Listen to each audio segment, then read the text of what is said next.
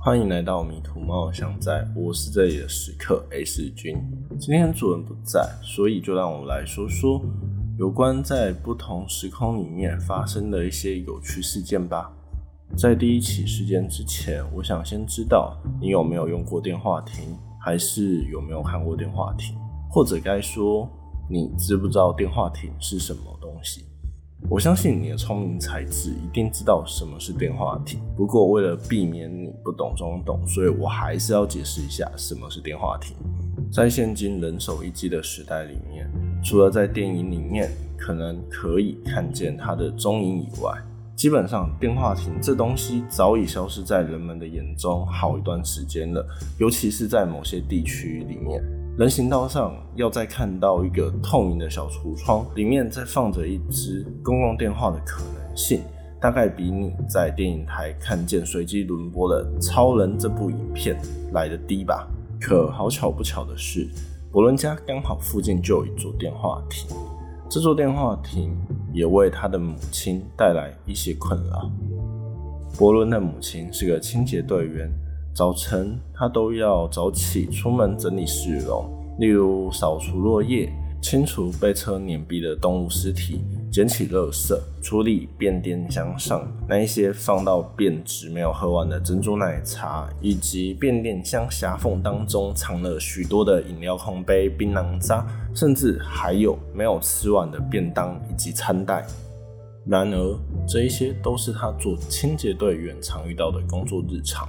可是，在近期，他发现了一件令他觉得奇怪的事情，而这件事情又和他负责的打扫区域里面的三座电话亭有关。用比较准确的讲法来说，那就是这三座电话亭里面的其中一座出了问题。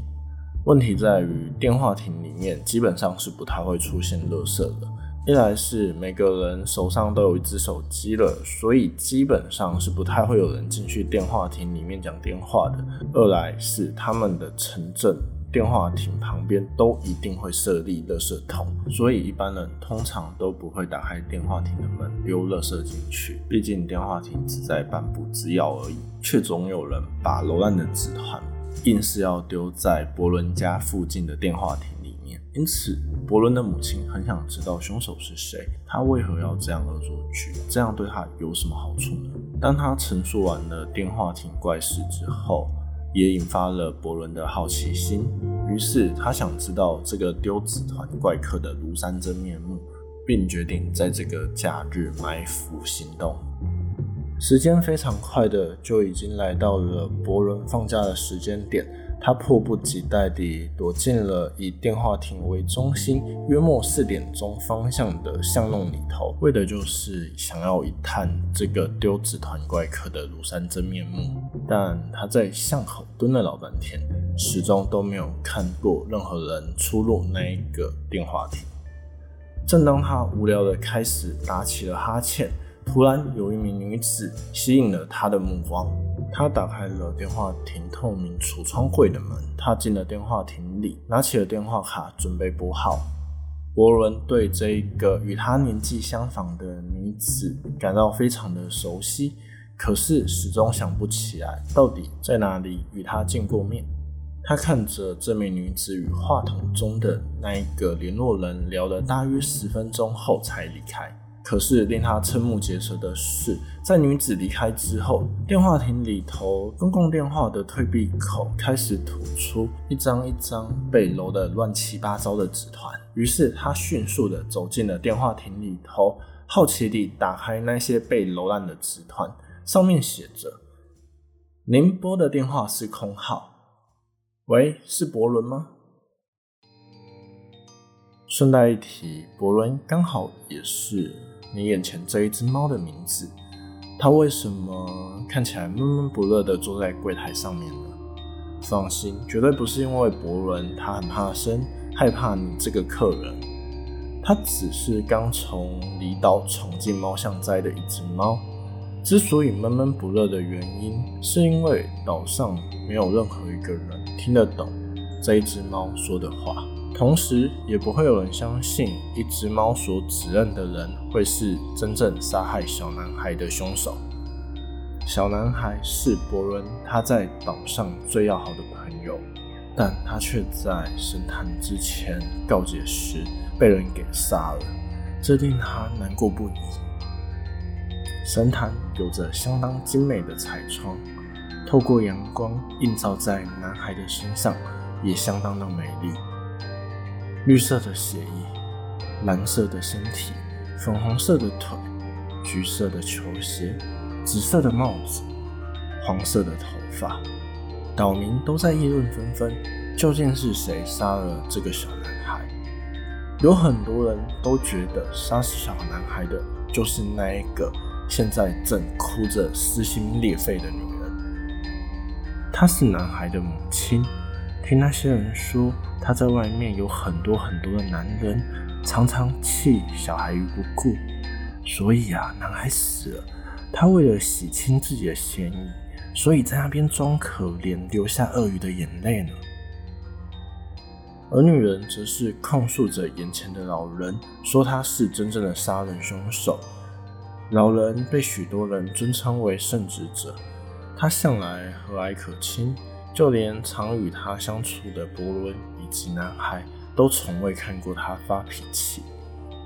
就连眼前这个女人指控他是杀人凶手，他也不感到愤怒，只说着他是因为失去小孩才情绪失控说了这一些话，所以老人并不怪他，并且还会配合警察的办案。除了这些消息以外，伯伦也知道小男孩常常被学校的同学给欺负，有很多的同学都会指责男孩说。是你的妈妈抢走我的爸爸。除此之外，这些同学还嫉妒着男孩和老人的关系，因为老人总在其他的小孩子面前称赞着男孩，导致那一群孩子输掉了棒球比赛之后，便将所有的过错以及失误全部推到小男孩的头上，因为他们想要让小男孩难堪。甚至在某一次浮潜活动的当下，那一群孩子刻意压着小男孩的身躯，不让他从水里起来，差一点让他溺死。而伯伦知道，虽然这个小男孩在岛上生活的相当的辛苦，可是小男孩总不忘摸摸他的头，对他微笑，并且陪他一起吃饭玩耍。由于男孩他的母亲通常都非常的晚回到家里去，所以男孩已经习惯了先到神坛里陪老人聊天，边写着自己的功课，与伯伦一起等待老人煮好的晚餐。结束了晚餐之后，老人与男孩总是会到他们的秘密基地去待了一会。至于男孩与老人之间有什么秘密？他只是一点兴趣都没有，只知道那一天，男孩和老人吃完晚饭之后，一样按照惯例去了秘密基地。过了好一段时间之后，男孩他回到了神坛，并罕见的跪在神坛面前开始告急。伯伦看见这个情况之后，他正想过去安慰男孩、称称他的时候。此时有一个令他非常熟悉的气味靠近了神坛，并且轻轻地摸着他的头，便不动声色地杀了男孩。男孩没有做过多的挣扎，十分的平静且祥和地死在了神坛之前。这使伯伦非常的难过，因为他最要好的朋友就这样死了，他真的很难过。因为没有人听得懂他所说的话，更难过的是，也不会有人相信他所说的话。但一切都不再重要了。在他离开这一座岛之后，一切都不再重要了，因为它只是一只猫，一只没有人听得懂他说什么话的猫。不过，你手上的那一幅素描可不是在画伯伦，而是最近左转角咖啡厅非常红的一只野猫。至于这只野猫会在左转角咖啡厅爆红的原因，都要归功于一名女大神，她同时也是送我这一幅画的作者。他曾经在左转角咖啡厅里面遗忘了一张便条纸，这张便条纸上面画着一只既可爱又常见的虎斑猫，并且注记了它的各项特征。像是灰色、有点杂乱的毛，非常凶恶的眼神，短短的脚，肥肥的身躯，以及圆圆的大脸，并随意的写道：“有人看过这一只猫吗？”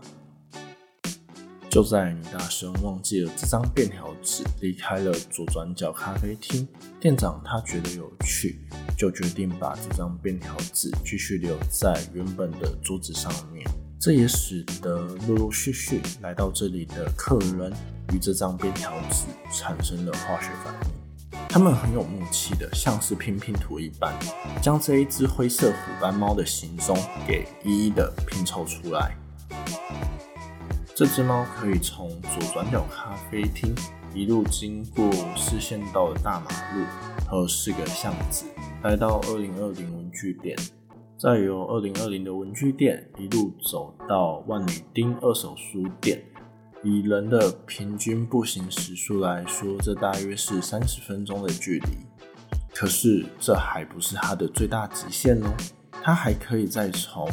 H 四的万里丁二手书店一路走到 T 四的童谣庄，这是以汽车的时速七十公里的速度一路开，最快也要四十分钟才可以抵达的距离。而且这一只灰色虎斑猫在这些区段来来回回的频率很高，所以说它是一只浪者，那也不为过。总言之，在左转角咖啡厅里面的客人留下了相当多有关于那一只灰色虎斑猫的讯息，